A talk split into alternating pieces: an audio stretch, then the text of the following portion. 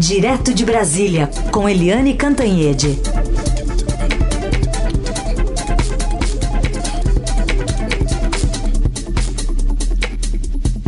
Oi, Eliane, bom dia.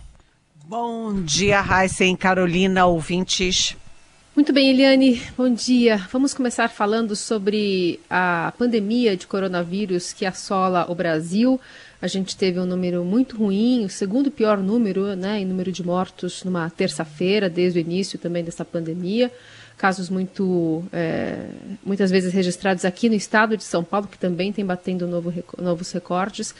Que avaliação a gente pode falar sobre as conduções né, das políticas públicas para combater tudo isso? Olha, é inacreditável, né? Porque o que a gente vê é todo mundo batendo cabeça. Como você não tem uma diretriz nacional, né, num país grande como o Brasil, que é uma república, é, você não tem o Ministério da Saúde dando o comando, o Ministério da, da Saúde liderando o processo, como era lá no início com Mandetta, ficou cada um por si né? Cada um faz uma coisa. É, quando o presidente Jair Bolsonaro tentou aquela é, coisa inacreditável de abrir academia de ginástica, cabeleireiro, etc., o Supremo Tribunal Federal disse: opa, não. É, quem tem a autonomia são os estados e os municípios. E o Supremo fez isso para proteger o país e os cidadãos porque se dependesse do Bolsonaro era para abrir tudo. Já imaginou na academia todo mundo suando, todo mundo malhando, o vírus ia fazer uma festa, né? Em vez de morrer 52 até agora, mil, é, morreria muito mais gente. Então, o Supremo deu um basta, deu, delegou para de, é, estados e municípios. Mas, gente, o que a gente vê é que os estados vão e voltam, os municípios vão e voltam.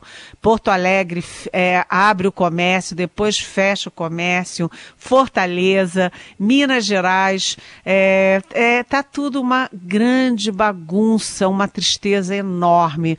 Por quê? Porque flexibiliza o isolamento antes do tempo, os casos se multiplicam, em alguns casos dobram. Curitiba, por exemplo, dobrou o número de casos.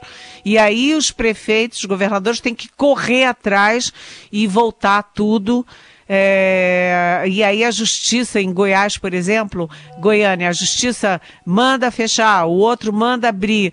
Virou uma grande bagunça. E isso é, significa o seguinte: os, os cidadãos não têm orientação, não sabem o que fazem. É, são mais infectados e morrem mais. Tudo que está acontecendo no Brasil é muito triste no caso da pandemia. Muito bem, e só lembrando, a gente acabou de atualizar os dados, foram já 17 mortes a mais no balanço do consórcio de imprensa entre a noite de ontem e a manhã de hoje, né? Estamos aí com um total, vou atualizar aqui os números, de 52 mil, eh, 52.771 casos até ontem à noite e foram 17 casos a mais, chegamos a 50.888 casos agora, de acordo com os dados do consórcio de imprensa que a gente continua acompanhando. Só lembrando que o, o presidente tem que usar máscara, né? A justiça mandou, mas já vi que a Advocacia Geral da União vai recorrer, né? Está falando em harmonia entre os poderes, né? O juiz não pode mandar o presidente usar máscara, viu, Eliane?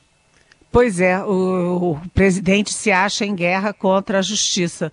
Só que a justiça não está fazendo nada demais. O que, que o juiz disse? O juiz disse que todos os cidadãos têm a responsabilidade com eles próprios e com os outros e que tem que seguir a lei. É, a lei vale para todos. Lembra disso, gente? A lei vale para todos. E o presidente, se não usar máscara, está sujeito a uma multa diária de dois mil reais. Mas o que importa para ele não é isso. O que importa para ele é que ele sempre diz, eu que mando. Né? E não é assim. Né? A justiça existe exatamente para isso. É, ninguém pode sair fazendo o que quer da, casa, da é. própria cabeça, nem o presidente da República. É só para acertar o número que eu dei, 52.788 casos. 52.788 no último balanço. é, divulgada agora cedo. Agora, Eliane, por causa da pandemia, o Senado aprovou então o adiamento das eleições municipais, mas para esse ano ainda. Exatamente. Ficou uma grande discussão se adia ou não adia, mas pesou principalmente a questão da saúde pública. E foi adiado. A eleição, primeiro turno, ia ser no dia 4 de outubro. E ficou tudo adiado para é, 15 de novembro. Então, adiou um mês e pouquinho, né? Um mês e 11 dias, e o segundo turno em 29 de novembro. Isso foi em primeiro turno no Senado, é, mas falta ainda segundo turno, e depois tem que passar pela Câmara. Mas há uma espécie de acordo geral para adiar, mas adiar ainda esse ano. Por quê? Porque ninguém quer. É, prorrogação de mandato dos atuais é, prefeitos.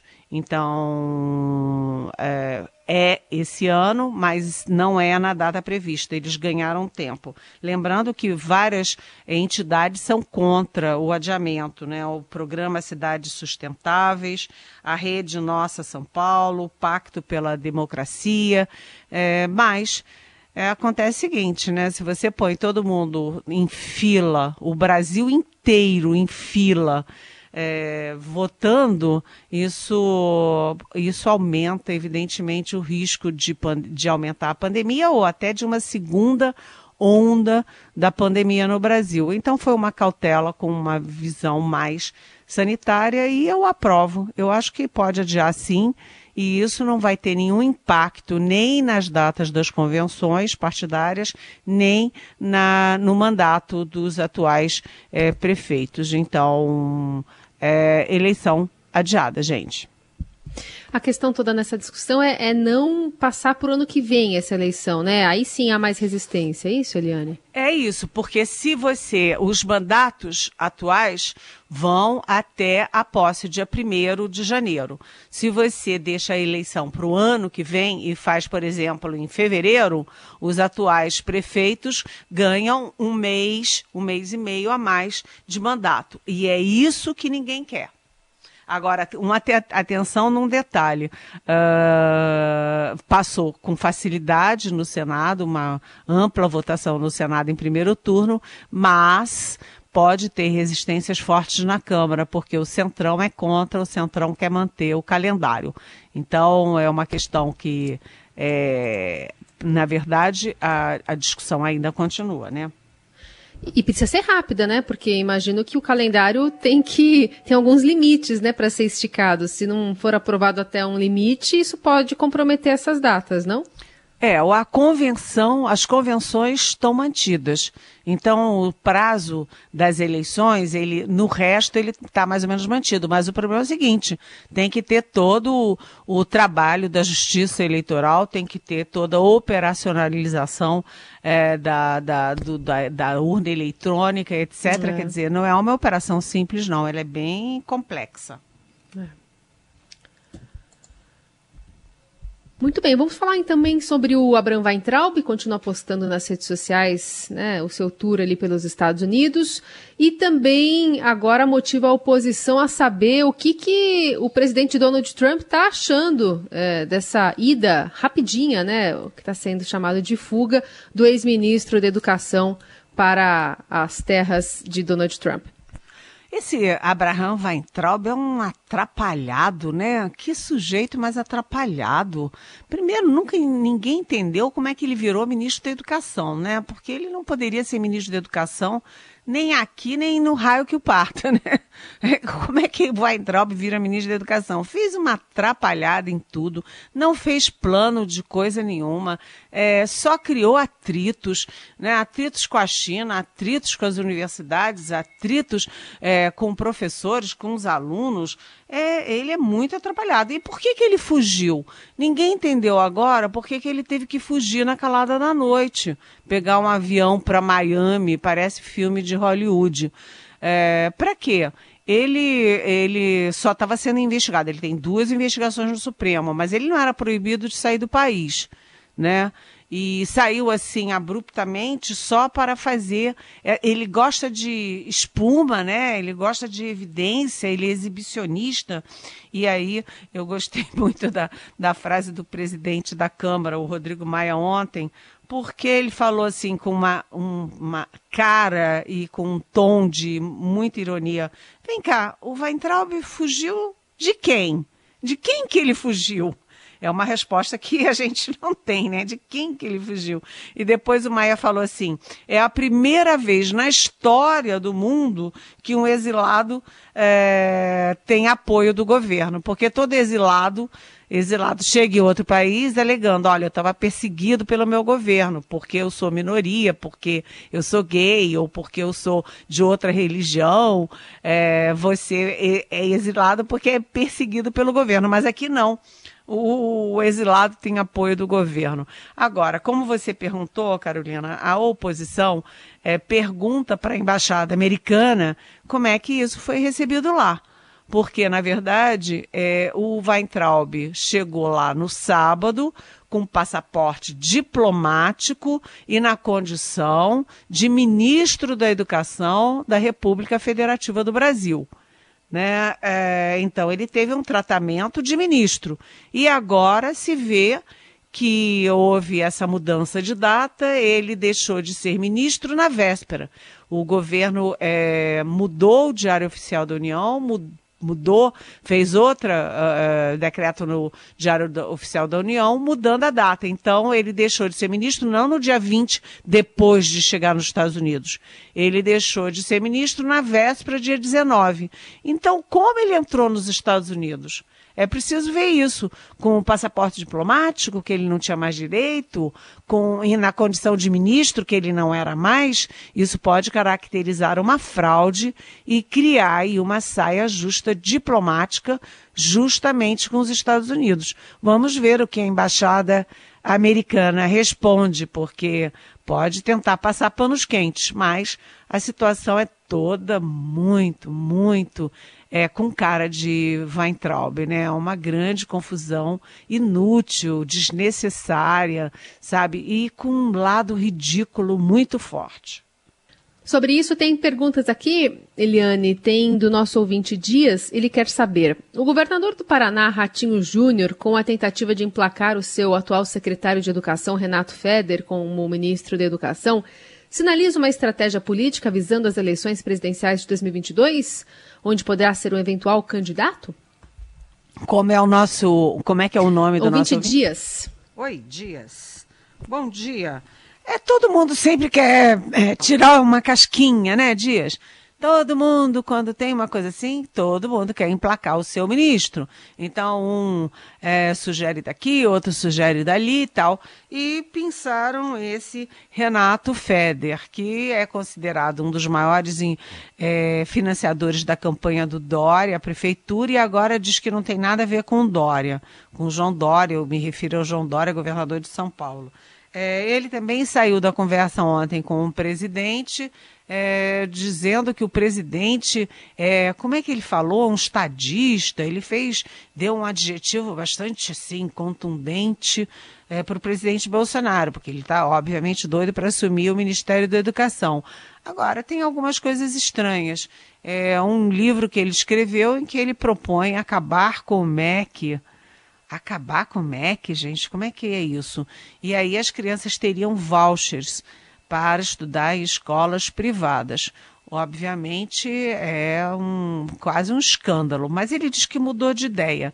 E o disse que também que o presidente pediu para ele um plano, como primeira prioridade, um plano para é, volta às aulas rapidamente. Aí acontece o seguinte: é, por enquanto o presidente está como estava com a Regina Duarte, está namorando só. Por enquanto é namoro, não tem nenhuma confirmação. Mas o esse Feder está viajando por aí.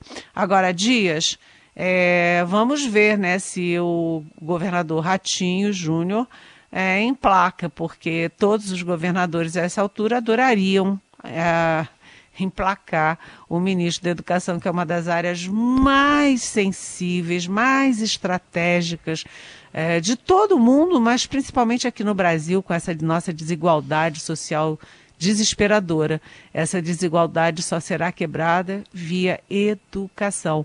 E o governo já perdeu um ano e meio com Vélez Rodrigues e Abraham Weintraub fazendo piruetas e não administrando a educação.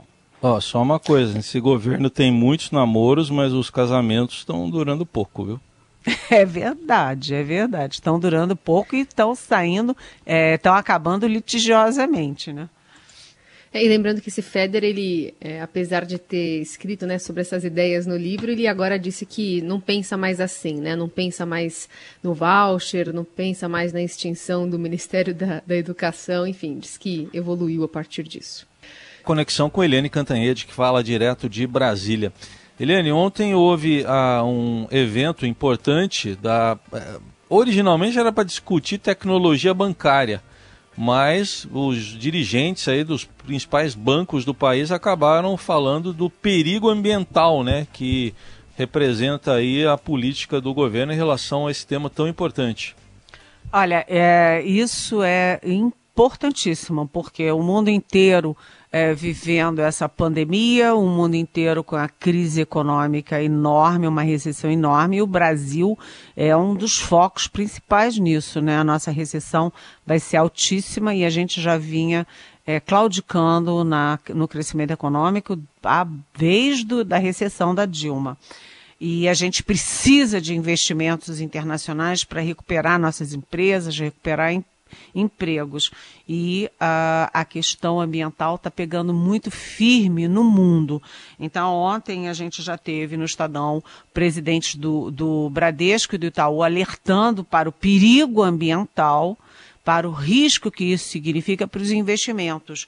E o jornal o Globo deu como manchete ontem que o, os governos de os governos não, os investidores, os maiores investidores de oito países, olha só, esses investidores, eles são gestores de fundos que somam 3,75 trilhões de dólares. Isso dá simplesmente 20 trilhões de reais.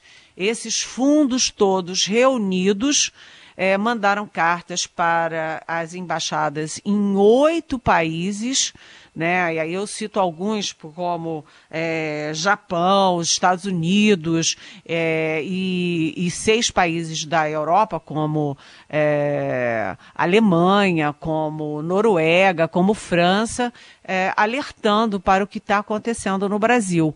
E o que eles, eles apontam é que há um desmantelamento, isso é aspas, tá, gente?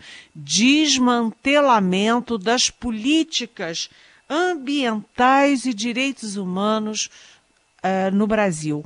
Isso é de uma gravidade enorme, porque tem um impacto na reputação do país, nas, eh, na regulação das medidas nessa área, e isso tem muito a ver, obviamente, com aquela frase do ministro do Meio Ambiente, o Ricardo Salles, na reunião de 22 de abril, a fatídica reunião ministerial, em que o Ricardo Salles disse: Olha, vamos aproveitar que a imprensa está toda distraída com essa bobagem aí, essa pandemia, e vamos passar a boiada e vamos mudar toda a regulação na área de proteção ambiental. Ou seja, o mundo está estarrecido com o que está acontecendo no Brasil e os investidores estão avisando: olha, com esse desmatamento, com essas mudanças na regulação, com essas ameaças às florestas, aos, às, aos rios, aos mares e aos direitos humanos, ninguém vai investir no Brasil. Ninguém vai colar a sua imagem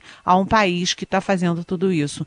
Gente, isso é de uma gravidade imensa e fica aí no registro para todo mundo refletir sobre o que está acontecendo. Ok? Heisen, uh, Carolina e ouvintes. Eliane, pergunta da Mariana, que chegou aqui para gente. O TSE arquivou a cassação da chapa Bolsonaro e Mourão. Qual o tamanho da vitória do presidente, levando em conta também o 7 a 0? Oi, Mariana. É, vamos lembrar o seguinte: foi uma vitória muito pequenininha, porque são oito ações no Tribunal Superior Eleitorais, Eleitoral contra a chapa Bolsonaro Hamilton Mourão. E essa era uma questão de outdoor, era uma questão menor, pequenininha, que ninguém estava dando muita bola. Ou seja, nem o próprio Palácio comemorou. Foi uma questão realmente menor, Mariana. Ainda tem muita, muito tsunami aí pela frente, não apenas no TSE, mas também no Supremo, mas também na CPMI do, do Congresso e até o TCU está botando as manguinhas de fora agora para apurar eventuais excessos do executivo. Bom, tem outros casos ainda, né, para a gente acompanhar. Vamos ver o que é que vai a, acontecer. É, a, o Miguel, Miguel Pragia, quer saber por que, que o presidente, o, o Rodrigo Maia, amarra, palavras dele aqui, amarra e não desengaveta os pedidos de impeachment do presidente Bolsonaro. Miguel Pragia quer saber. Oi, Miguel, bom dia, bem-vindo. Porque impeachment é muito, muito, muito delicado. Imagina você, Miguel, presidente da Câmara, com 48 pedidos de impeachment do presidente da República, num momento como esses, no meio de uma pandemia, com as empresas quebrando, com as pessoas, milhões e milhões de desempregados é, você tem que ter muita cautela. Impeachment não é uma brincadeira. A gente teve impeachment do, do Collor, a gente teve impeachment da Dilma num espaço muito curto de tempo. É, não se pode ficar fazendo impeachment é, de tempos em tempos, porque isso não é como fazer um piquenique ali é, no jardim. Tem que ter muito cuidado. Impeachment envolve, é, primeiro, um apoio maciço da sociedade. Isso significa das, dos cidadãos, significa das empresas, significa da academia, significa da opinião pública, é, significa é, até das igrejas. Quer dizer, você tem uma confluência. Só houve o impeachment do Collor quando esse cerco se fechou, só houve o impeachment da Dilma quando esse cerco se fechou e ficou evidente que a Dilma não teria condições de, de liderar o país por mais dois anos. O país quebraria de vez. E é o mesmo caso agora do, do Bolsonaro, apesar de da montanha de besteiras que ele faz, que ele diz, né, apesar de todos esses processos, dessas ações envolvendo ele, os filhos, essa confusão toda de fake news, o bolsonarismo agressivo, etc., e da imagem do Brasil derretendo no exterior, impeachment é a última alternativa e com quem eu converso dos três poderes, essa alternativa não está madura, Miguel. E assim você responde também a pergunta do Marcos de Chicago, também questionando né, sobre é, essa, essas, essas atitudes do presidente, se elas não deveriam levar a um processo de impeachment, por mais doloroso que isso fosse para o país. Lembrando que você pode mandar a sua mensagem para cá pelo WhatsApp, pelas redes sociais com a hashtag Pergunte Previane e ouvi-las depois também em formato de podcast assim que a gente sai do ar. O, o, essa coluna do Estadão também é publicada para você no site no portal do Estadão. Nove e meia, chegamos ao final desta coluna. Quarta-feira, amanhã a Eliane Cantanhede está de volta por aqui. Obrigada, Eliane. Bom dia para você. Bom dia, um beijão para todos.